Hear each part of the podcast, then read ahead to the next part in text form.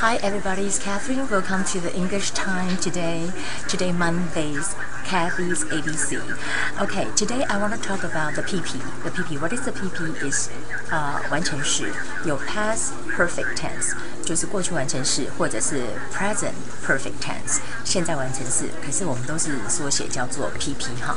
那 PP 里面呢，它用的这个动词啊，就会有不同的变化。比如说呢。啊，在这里面我们就讲说 gone，对不对？go 过去式是 went，但是它的 PP 就是 gone。For example, I said that I had gone home，我已经回家了，这是一个过去完成式。那比如说，When Sarah arrived at the party, I had already gone home。你看到 Sarah arrived 是过去式，对不对？所以它比这个呃过去式更早，就是过去完成式 already gone home。然后呢，现在完成式怎么样用？Who is she? I have never seen her before。是现在完成式。 See 过去式是 saw，然后 PP 就是 S E E N。Who is she？这是一个。is 是现在式哦，所以 I have never seen her。但是如果呢，我把它变成一个过去完成时，就是说 Who was she?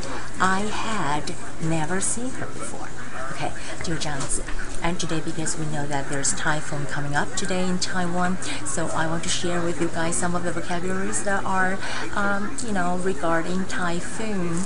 And this is typhoon typhoon typhoon T-Y-P-H-O-O-N and also in America you never heard people talking about typhoon but they talk about hurricane. You know what is hurricane? Hurricane actually is the same storm like typhoon but then people say typhoon happened in the um, Pacific area and the hurricane happened in the Atlantic，就大西洋那边发生的是叫 hurricane，它太平洋这边就叫 typhoon，and 暴雨就暴风雨就 storm storm，预测 forecast forecast，极大损失 great damage。We know that typhoon has already caused great damage in Philippines.